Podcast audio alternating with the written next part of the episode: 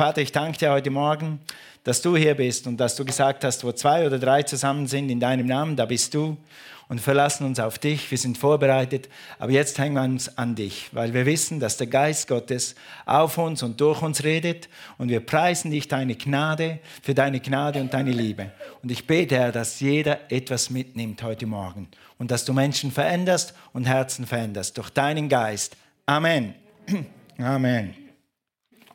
Gut, also äh, vorgestern oder einen Tag davor habe ich Post gekriegt vom Hauptzollamt Augsburg. Oho. Wer hat schon mal Post gekriegt vom Hauptzollamt Augsburg? Ich auch. Und ich habe ich wusste gar nicht, dass, die, dass, äh, dass, das Hauptzollamt Augsburg das macht, aber zwei Tage vorher habe ich gehört, das Hauptzollamt versendet Strafzettel und Strafen und solche Sachen.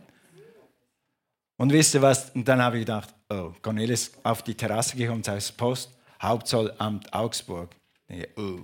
Oh. Weil die Vorgeschichte dazu zu meinem U ist, wir waren am Donnerstag an einem Pastorentreffen in Augsburg.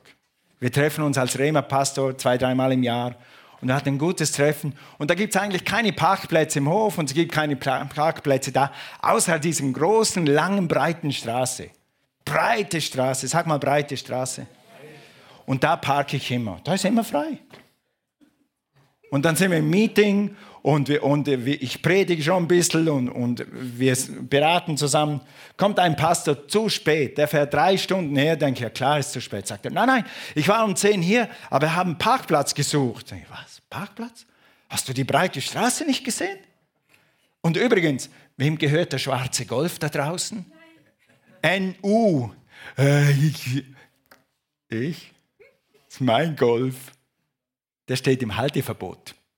Was? Ich parke da schon seit zwei Jahren im Halteverbot.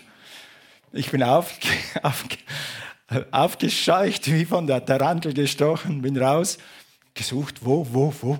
Tatsächlich, da hinten war so eine Halteverbotstafel, so ganz so, an, nicht so rausgestanden, so, so. Ich stehe im Halteverbot. Schnell eingestiegen, sieht keiner. Und habe mir dann im Quartier einen Parkplatz gesucht.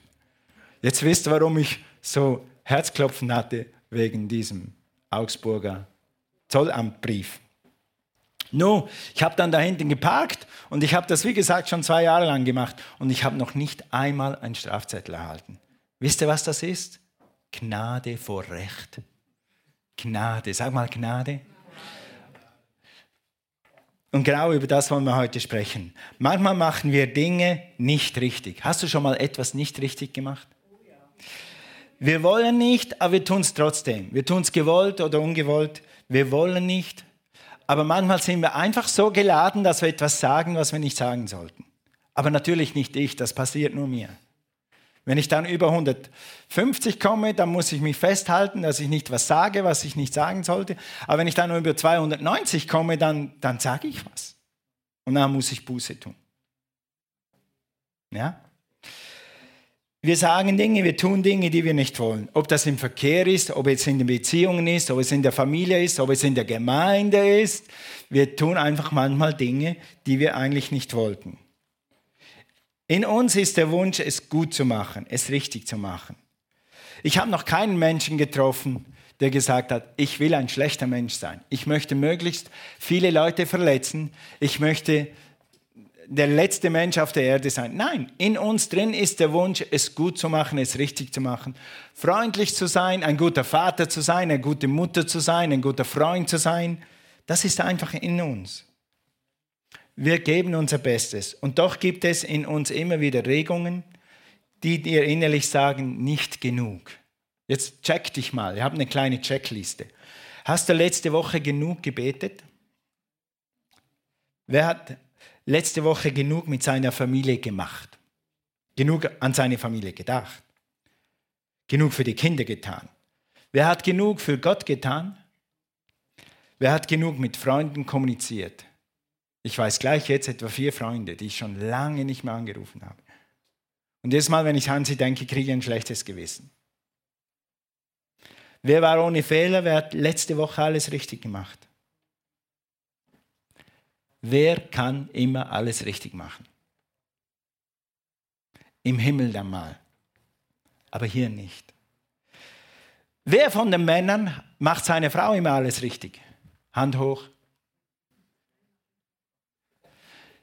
Gestern, ich, ich mag sehr meine Frau Kaffee und Kuchen herrichten. Oder auch das Frühstück. Ich liebe das. Ich mache das gern. Meine Frau macht so viel für mich, dass ich wenigstens einmal ihren Kuchen bringen kann oder wenigstens das Frühstück machen kann. Aber gestern habe ich Kuchen hergerichtet oder vorgestern war es.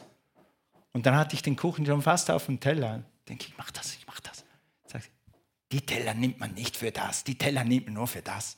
Ah, kann ja auch mal was richtig machen. Aber niemand von den Männern macht sowas. Die Teller sind nicht für das. Ja, es sind Teller. Nein, die Teller sind nicht für das. Gell? Ein paar Männer können mit mir mitfühlen. Gell? Willst der Frau mal was Gutes tun? Ist wieder nicht echt. Woher kommt das? Nie genug. Wann, wann kommen wir, woher kommt das Gefühl, es ist nie genug, es reicht nicht, ich muss mehr, ich sollte besser, jetzt habe ich es wieder falsch gemacht. Weißt du, woher das kommt? Das ergründen wir heute Morgen. Ganz kurz und einfach im Wort Gottes. Es kommt als Sinnbild oder als Veranschaulicher, kommt es von daher. Guck mal, es kommt eigentlich von dem, dass wir wissen, dass ein Standard ist. Wir wissen, in uns Menschen ist, wenn wir nicht wirklich unser Gewissen total getötet haben, unser Gewissen total kaputt gemacht haben, dann ist in unserem Gewissen sowas drin, es gibt eine Ordnung. Es gibt ein, ein Gebot, es gibt ein Gesetz. Und das ist, hat nicht in erster Linie mit dem Gesetz, was hier steht, zu tun. Aber wir, wir sind als Menschen einfach so gemacht, dass wir irgendwie in Bahnen laufen.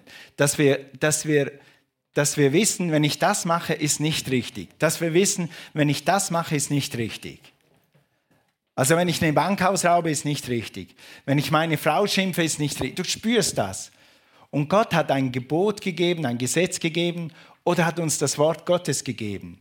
Und wir wissen, ich bin der Herr, dein Gott, lass uns das mal lesen. Du sollst nicht andere Götter haben neben mir. Und dann, jetzt lese mal runter. Tut uns gut, die Gebote wieder mal zu lesen. Lies sie einfach selber. Okay. Und dann, dabei, bei Du sollst nicht töten, komme ich immer sehr gut weg. Du sollst nicht Ehe brechen, komme ich auch noch gut weg. Du sollst nicht stellen, komme ich eigentlich auch sehr gut weg. Du sollst nichts Unwahres über deinen Mitmenschen sagen.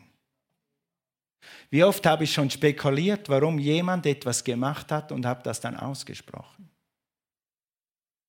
Dabei weiß ich gar nicht, warum der das gemacht hat. Lass dich nicht gelüsten deines Nächsten, Frau oder Weib und so weiter. Also, das ist nur eine Veranschaulichung. Gott hat uns eine Leitplanke gegeben als Menschen, wie wir gut und schön zusammenleben können. Und wenn wir darüber hinausgehen oder wenn wir daneben leben, dann packt uns das schlechte Gewissen. Dann genügen wir nicht. Dann haben wir den Eindruck, dass wir vor Gott nicht gut genug sind. Und das Schlimmste, was dann passieren kann, ist, dass dann die Leute Abstand nehmen von Gott. Weil sie innerlich spüren, irgendwas stimmt nicht. Und diese Abstandnehmer, den wollen wir heute ein bisschen entlarven. Also der Mensch spürt, ich habe Mist gebaut, wenn du Mist gebaut hast. Irgendetwas stimmt nicht, ich genüge nicht, ich habe das Ziel verfehlt. Das nennt die Bibel Sünde. Die Sünde ist eigentlich der Ur-Ur-Ursprung von dem, dass wir das Gefühl haben, ich genüge nicht. Das ist die Wurzel. Also, die Wurzel ist die Sünde. Oder wir spüren, wenn wir neben das Gebot gegangen sind. Oder Gott hat ein Gesetz gegeben, ein Gebot gegeben, eine Leinplanke gegeben und wir sind daneben. Und jetzt lesen wir in Römer 7, Vers 12. Dann sagen gewisse Leute, wenn das Gesetz nicht wäre, wenn das Gebot nicht wäre, dann könnte ich frei leben. Lass uns mal lesen, Römer 7, Vers 12. Es bleibt also dabei, das Gesetz selbst entspricht Gottes Willen. Jedes einzelne Gebot ist, was steht da? Heilig, gerecht und gut. Ah, Gottes Leitplanken sind heilig, Gottes Leitplanken sind gut. Wirklich? Das Gesetz ist gut, die Gebote sind gut. Weißt du was? Wenn dieses Halteverbot da nicht wäre, dann könnte ich in zehn Jahren da noch parken. Warum soll das Halteverbot gut sein? Aber die Bibel sagt hier wortwörtlich, das Gebot ist heilig, gerecht und gut. Warum ist dann dieses Gebot da? Eine Straßenordnung hat, sein, hat seinen Sinn. Glaubst du das? Eine Parkordnung hat seinen Sinn. Glaubst du das? Wenn du das nicht glaubst, geh mal, mal nach Manila und fahr in Manila mit deinem Auto. Oder fahr in Lagos, Nigeria mit deinem Auto. Da gilt das Recht, da gibt es keine Straßenverkehrsordnung, gibt sicher eine, aber wer hält sich dran?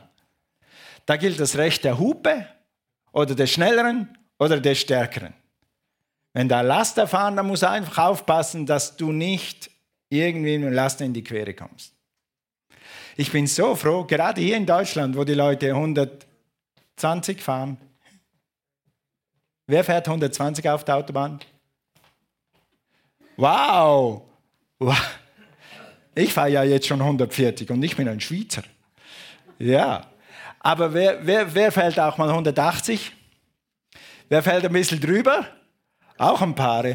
Ich bin so froh, dass wenn du mit 220 kommst, dass es da ein Gesetz gibt, dass du in deiner Spur bleiben musst und dass du überholen musst, nur wenn ich aus dem Weg bin.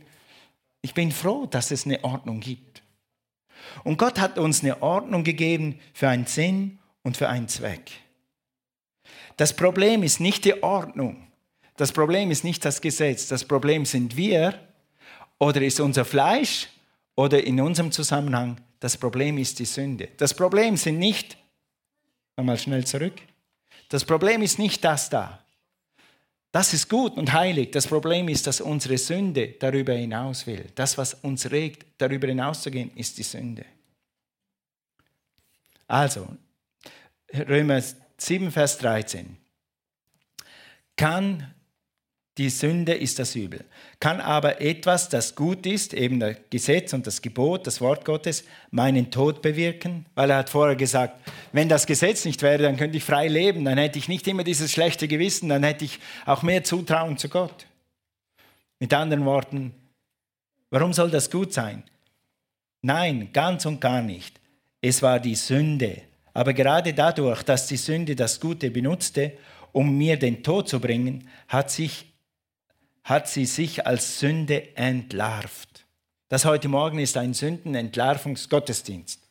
Okay, erst durch das Gebot ist sie in ihrer ganzen Abscheulichkeit sichtbar geworden. Weißt du, was die Sünde tut? Sie verleitet dich zur Sünde. Die Natur macht dich sündigen. Und nachher, sobald du gesündigt hast, macht sie dir ein schlechtes Gewissen. Du kannst nie genügen, hör doch auf, du wirst nie Gott gerecht werden, weil du sündigst da immer wieder. Das ist die Abscheulichkeit der Sünde nebst den Nebenwirkungen, die die Sünde hat, wie Ehebruch, Stehlen, Morden und so weiter.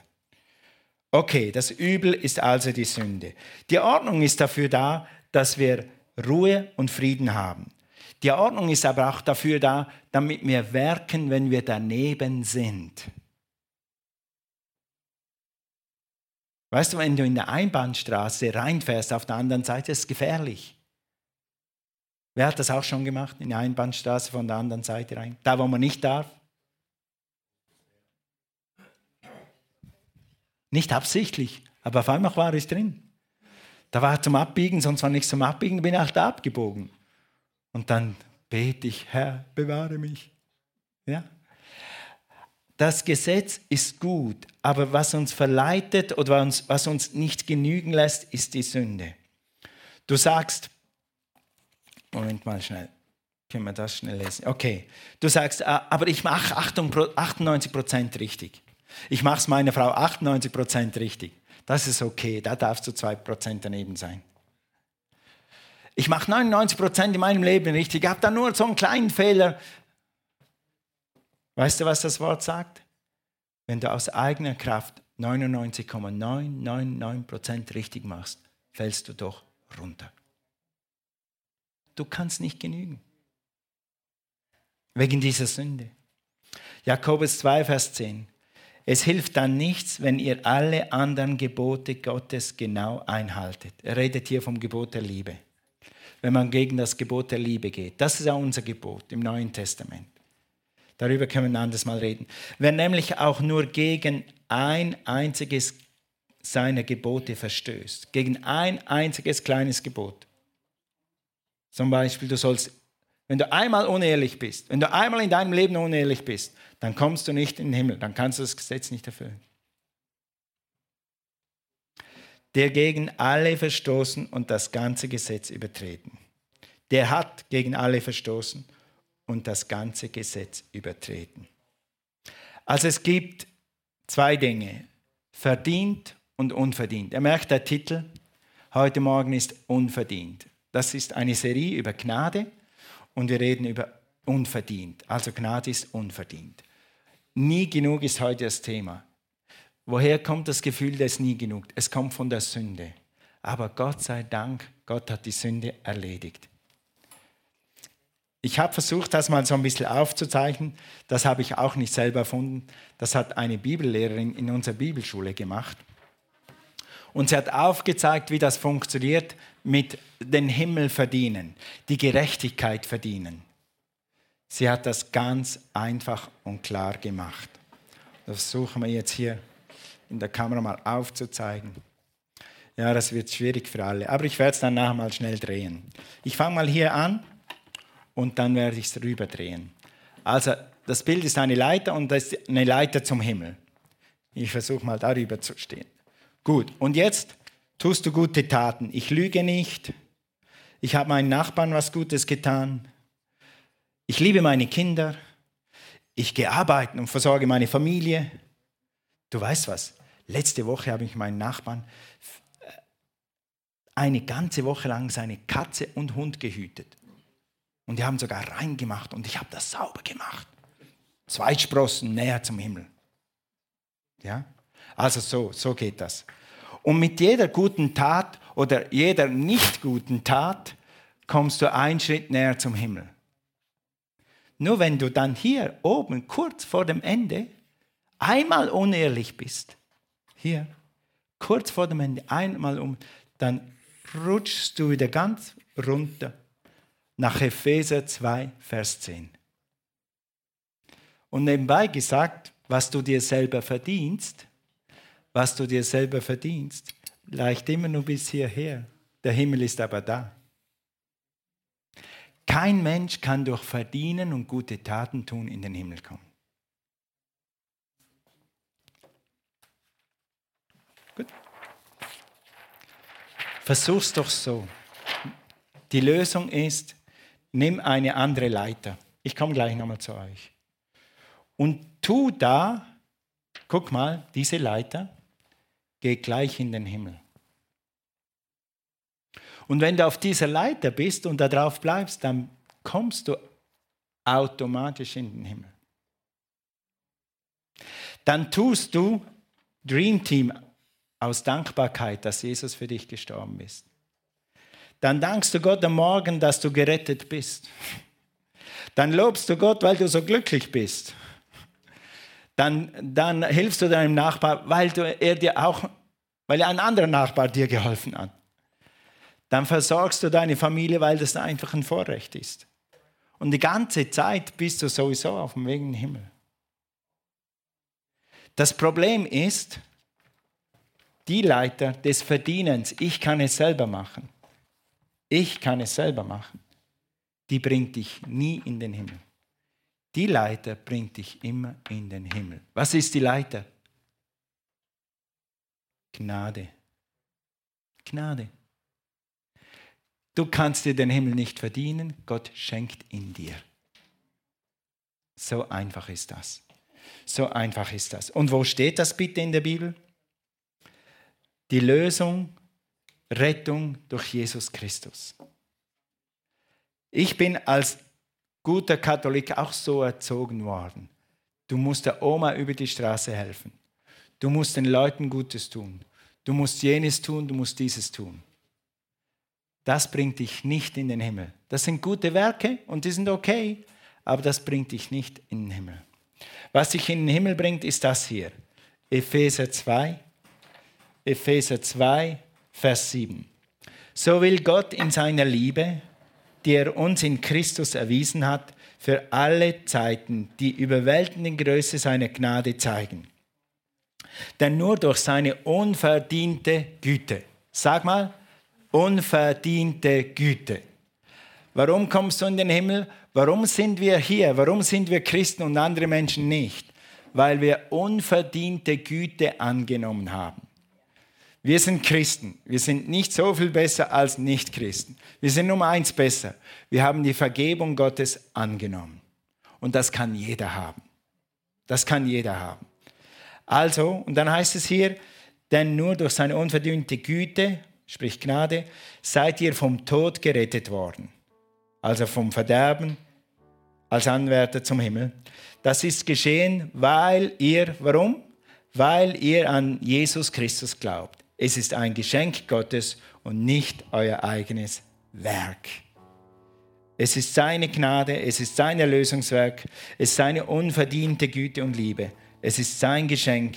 Du musst dir den Himmel nicht verdienen.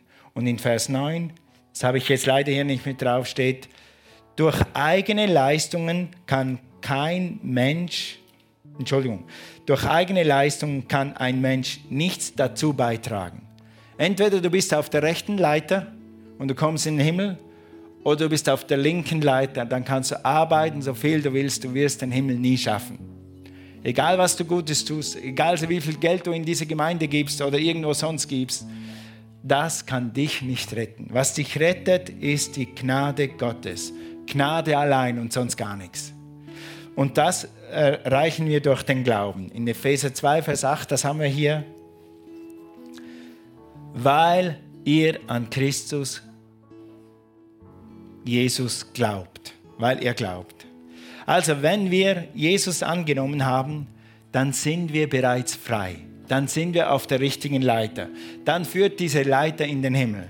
Dann tun wir die Werke, weil wir gerettet sind. Es ist ein Unterschied, ob du Werke tust, um gerettet zu werden, um den Himmel zu verdienen, oder ob du die Werke tust, weil du gerettet bist und du möchtest Gott dienen und möchtest anderen Menschen helfen. Das ist ein Riesenunterschied. Entweder du dienst aus Dankbarkeit oder du dienst, um etwas zu erreichen. Also, wenn wir Jesus angenommen haben, sind wir bereits frei, befreit von der Macht der Sünde. In, in Römer 7, Vers 25, habe ich leider hier nicht auf der PowerPoint, steht, Gott sei Dank, durch unseren Herrn Jesus Christus bin ich bereits frei. Gott sei Dank, durch unseren Herrn Jesus Christus bin ich bereits frei. Ich muss mir die Freiheit nicht mehr verdienen. Wenn du auf dem Weg bist, auf der rechten Leiter bist, wenn du in Gnade bist, wenn du das angenommen hast, dann bist du schon frei. Und dann ist dieses nie genug eigentlich nur ein Bluff des Feindes, weil du genügst Gott durch seine Gnade. Wer sind Menschen, dass sie dir sagen, du genügst nicht? Oft sind es nur Anklagegedanken, Selbstverdammnisgedanken. Lerne deinen Sinn zu erneuern durch das Wort Gottes. Wenn du weißt, dass du angenommen bist in dem Geliebten, sagt die Bibel, dann weißt du, dass du frei bist. Und dann weißt du, dass du genügst, auch wenn du mal den falschen Kuchenteller nimmst. Sag mal Amen. Männer, lass uns aufstehen. Praise the Lord. Halleluja. Also alles, was du tun musst, um in den Himmel, es in den Himmel zu schaffen, ist die Leiter zu wechseln. Komm raus aus diesem Ich muss es verdienen, ich werde mir den Himmel verdienen, ich bin gut genug, ich gebe genug und so weiter. Wechsle die Leiter und hör auf zu versuchen, durch gute Taten und gut zu sein, aus eigener Kraft eine Rettung zu verdienen. Nimm sein Geschenk an, komm auf seine Leiter, unverdient und Gnade. Wie geht das? Wir haben gerade gelesen durch, weil sie an Jesus Christus glauben. Also wer an Jesus Christus glaubt und es bekennt, sagt die Bibel, der wird gerettet. Und das wollen wir jetzt tun in einem Gebet. Ich habe das Gebet hier vorne aufgeschrieben. Lass uns das zusammen lesen. Weißt du, was das ist?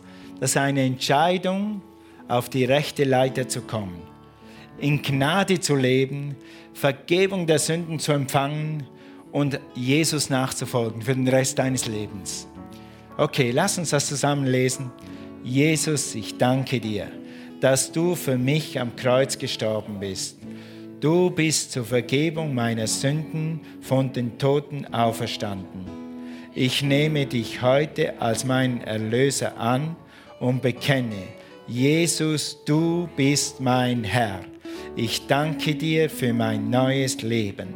Amen. Amen.